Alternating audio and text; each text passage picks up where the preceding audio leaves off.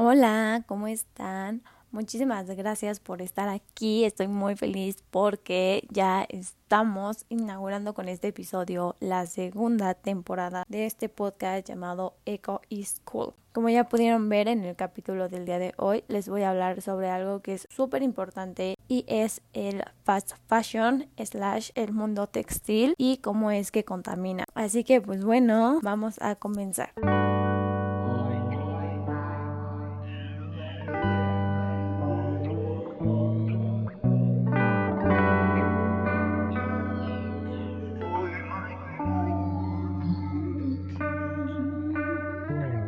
Año se venden alrededor de 80 mil millones de prendas en el mundo. Desde que las empresas como H&M, Zara, Forever 21 y de todo ese como rubro impusieron el pronto moda, o sea, el fast fashion, el consumo y producción de prendas se ha disparado, mientras que toneladas de ropa vieja se acumulan sin que nadie sepa qué hacer con ellas, a dónde llevarlas y demás. Este es un problema medioambiental que ha llegado a tal punto que alarma incluso a los propios fabricantes para que se den una idea, y como ya dije, esto es un problema pues que es a nivel mundial. La industria textil es la segunda más contaminante del planeta. De hecho, es responsable del 20% de los tóxicos que se vierten en el agua. Este asunto es un poco más complicado de lo que pensamos porque no solamente es algo de que en México, un ejemplo, cada español se desprende de unos 7 kilos de ropa al año, mientras que un estadounidense se deshace de 35 kilos. De hecho, el 75% de la ropa que ya no nos sirve terminan en vertederos. Está de más decir que hay que donar, reciclar o revender porque pues son como que las mejores opciones, pero ni siquiera cumpliendo con nuestras obligaciones de consumidores concientizados podemos resolver el entuerto que se nos ha ido de las manos. ¿Y cómo es que ha sucedido esto? ¿Cómo es que ha llegado a tal grado de que no es un problema nacional? La explicación se resume en dos palabras. Fast fashion. Este es un consumo indiscriminado de ropa impulsado por el modelo basado en la velocidad impuesto por las grandes cadenas textiles. Esto es algo que hace 20 años no existía, pero que ahora tiene dimensiones planetarias. De hecho, se ha dicho que compramos cuatro veces más prendas que en los años 90. ¿Y por qué? Pues bueno, porque es muchísimo más barata. Gracias a la deslocación que ha propiciado que la mayoría de las 250 mil fábricas que hay en el mundo estén en Asia. Sara, de hecho, fue la pionera al implantar la reposición de nuevos diseños dos veces por semana en sus tiendas. Tuvo demasiado éxito y por ende las demás marcas empezaron a hacer lo mismo. Esto dinamitó el concepto de temporada con el que trabajaba tradicionalmente la moda y que se estructuraba en dos periodos, primavera-verano y otoño-invierno. Ahora se busca que el cliente se deje caer a menudo por la tienda o que nada más compre por comprar. La prenda textil se ha convertido en un producto perecedero. Ya no dura varios años y pocas personas siguen siendo de la vieja escuela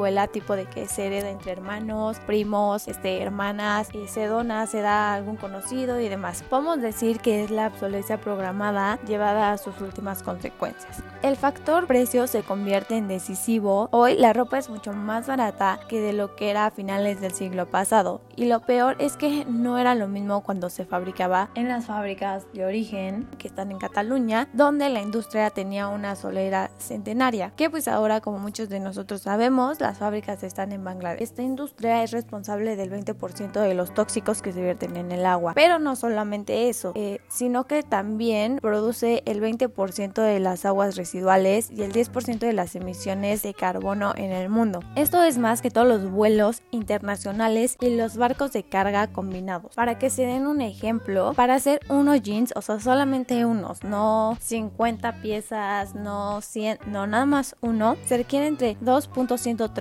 y 3.078 litros de agua. Un consumo que está principalmente determinado por el impacto hídrico de su materia prima, o sea, el algodón, ya que el cultivo de esta planta representa entre el 3 y el 4% del agua que se emplea en todo el mundo para cualquier uso. Según un estudio llamado Una evaluación de la huella hídrica en unos pantalones vaqueros, la influencia de las políticas agrícolas en la sostenibilidad de los productos de consumo. Para producir un kilo de algodón se necesitan miles de litros de agua y los otros tipos de material que se utilizan usualmente, tales como el poliéster, acrílico, nylon, y demás, vierten hasta medio millón de microplásticos anualmente en los ríos que pues obviamente terminan en nuestros océanos afectando los ecosistemas marinos. De hecho, en la temporada pasada, no recuerdo bien qué capítulo era, no recuerdo bien qué capítulo era, me parece que el 3 o el 4, hablé sobre los microplásticos y cómo es que nos afectan a tal grado que terminan en nuestro cuerpo. Así que vayan a escucharlo si es que no lo han escuchado. Está muy interesante. Y también en ese capítulo les hablo sobre que el desechar ropa también afecta a nuestros océanos. Además, aún después de todo este desperdicio, los tiempos de vida, por así llamarlos, de nuestras prendas son relativamente cortos, como ya lo dije. Les comentaba que también el 75% de nuestra ropa terminan en vertedero, pero también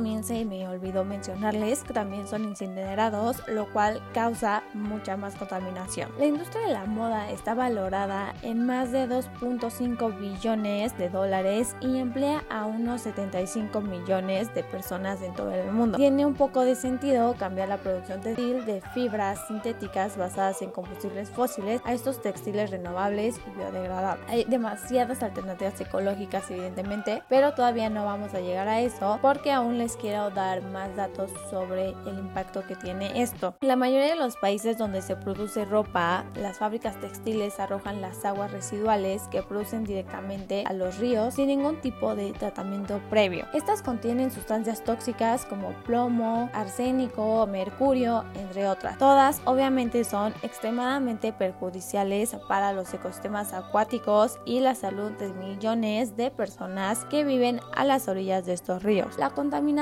también ha llegado al mar, como dije anteriormente, donde termina extendiéndose por todo el planeta. Otra fuente importante de contaminación del agua es el uso de fertilizantes para la producción de algodón que contamina fuertemente las aguas de evaporación y de escorrentina. Esta industria también es una gran consumidora de agua. Por ejemplo, en los procesos de teñido y acabado de toda nuestra ropa se emplean grandes cantidades de agua dulce. Para que nosotros nos hagamos una del impacto que tiene esto, cada tonelada de tejido teñido puede llegar a necesitar 200 toneladas de agua dulce. El algodón requiere muchísima agua y obviamente pues calor también para crecer, pero se cultiva habitualmente en áreas cálidas y secas. La cantidad de agua necesaria para la producción de un solo kilo de algodón puede llegar hasta 20 mil litros de agua. Ahora regresándonos un poquito al tema del algodón, puede llegar hasta necesitar 20 mil litros de agua. Obviamente esto genera una enorme presión sobre este recurso que pues ya de por sí es un poco escaso y tiene consecuencias ecológicas súper dramáticas como la desertificación del mar de Aral donde la producción de algodón ha drenado completamente el agua. Eh, les voy a dejar justo una imagen de eso en nuestro Instagram para que vayan a verla. Cada vez que lavamos una prenda sintética, o sea que tiene nylon, poliéster, etcétera, se liberan en el agua alrededor de 700 mil microfibras que se abren de este modo hasta nuestros océanos. Los científicos han descubierto que las ingieren pequeños organismos acuáticos.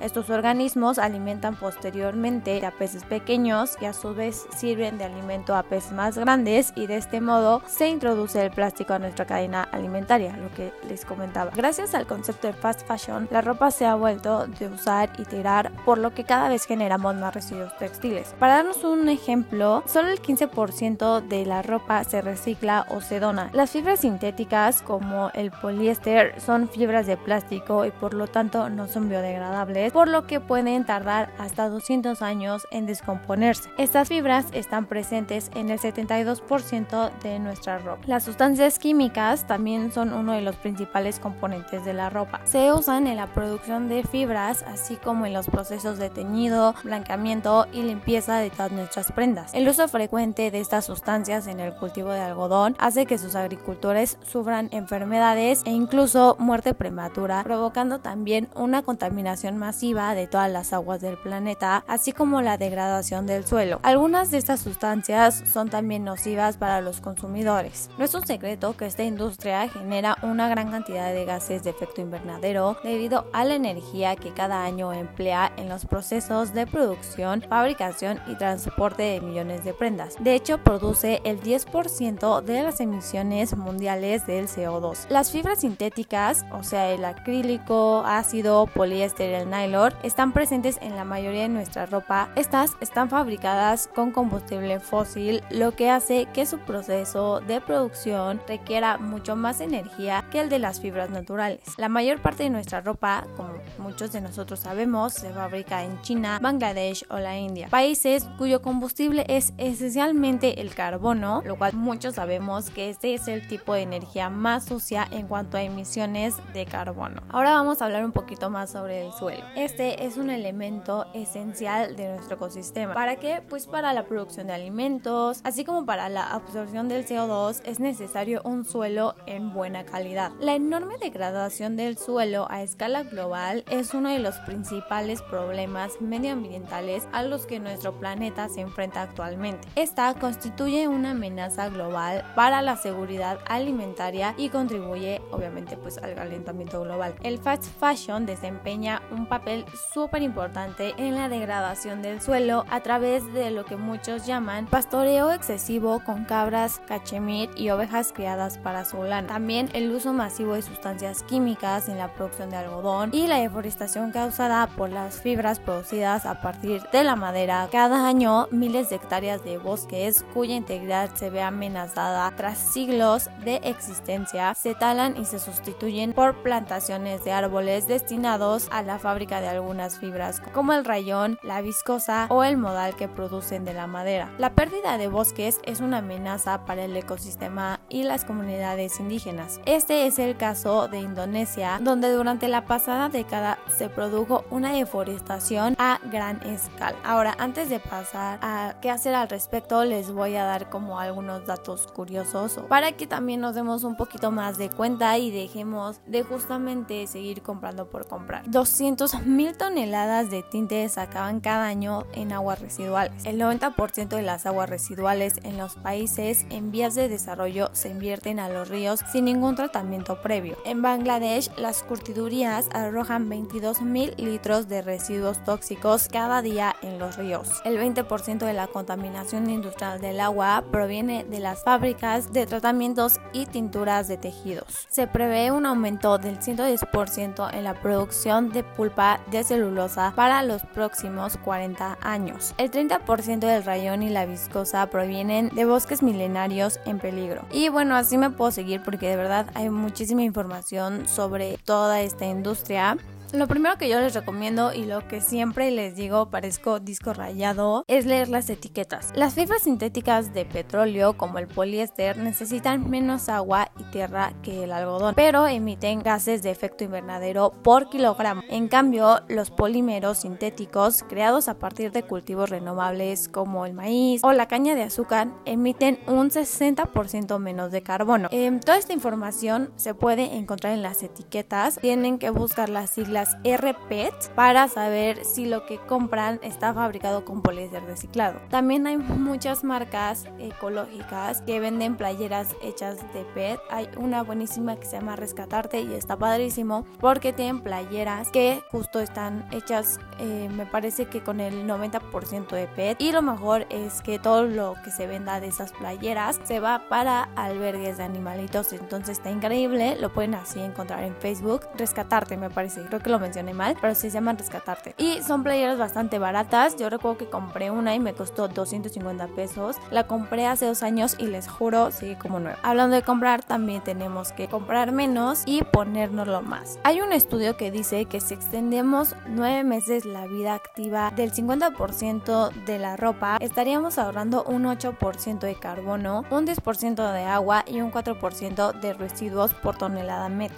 Maybe puede que digas un 8% que un 4% que, pero de poco en poco se va haciendo una diferencia enorme. Ahora, esta es una de mis favoritas, que la segunda mano o el second hand sea tu primera opción. De verdad, hay gangas increíbles. Yo he comprado tenis Converse que se ven como nuevos o que tienen una apuesta en 300 pesos. Comprarse con hand es algo que ayuda a reducir las emisiones de carbono por valor de millones de toneladas al año. Y si a ustedes no les gusta esto, pueden hacer lo que yo hago, que es intercambiar ropa con amigas. Eso también es algo súper padre, el trueque, porque así no gastas dinero. También voy a hablar en otro episodio sobre los costos, porque muchas veces yo he visto que venden ropa de que, ah, pan Pantalón Julio 500 pesos. Blusa que nada más me puse una vez 400 y es como, dude, ese no es el punto del fast fashion. O sea, de verdad yo he comprado prendas, vestidos, eh, blusas, pantalones en 80 pesos, en 100 pesos. Creo que lo más caro que me compré, creo que lo más caro que me he comprado de segunda mano es una chamarra de Abercrombie que me costó 300 pesos me parece y estaba así que 9 con la etiqueta. O sea, de verdad te ahorras mucho dinero y ayudas bastante al planeta, lo cual nos lleva a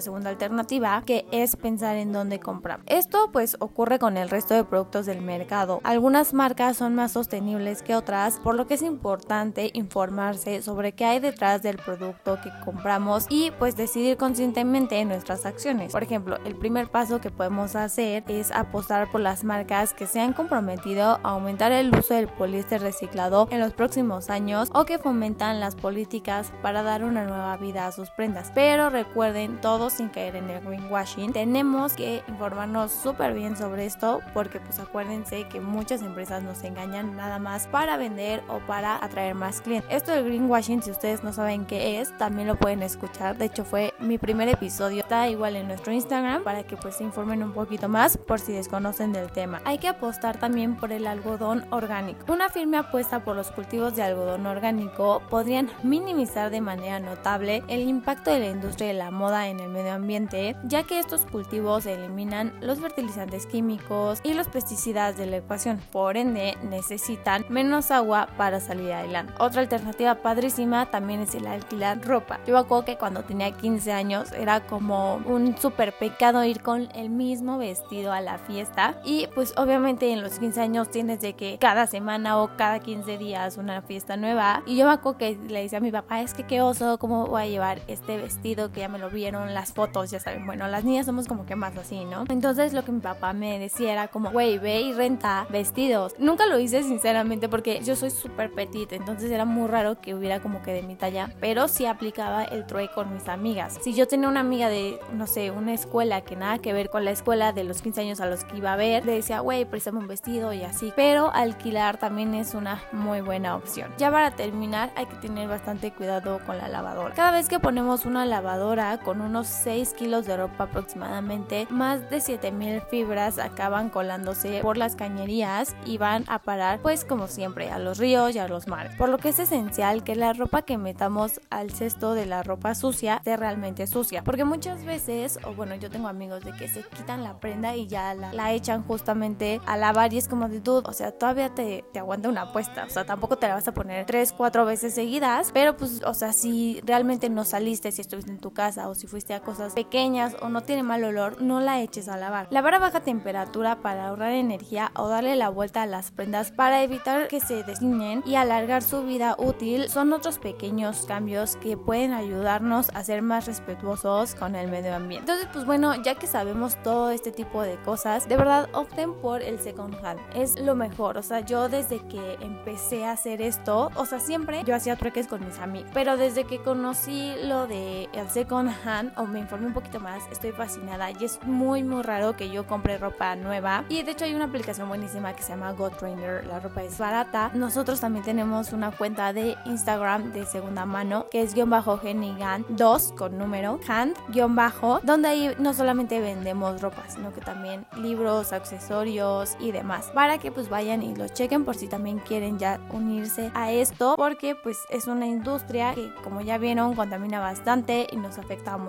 Además de que también ayudamos a la economía de otras personas y a la nuestra. Yo soy Helen, muchísimas gracias por escucharme, espero en verdad les haya gustado, hagan estas alternativas y pues nada, nos vemos el próximo lunes, que es lunes verde y me despido. Muchas gracias por dedicarme este tiempo para escucharme. Nos vemos en el siguiente episodio. Bye.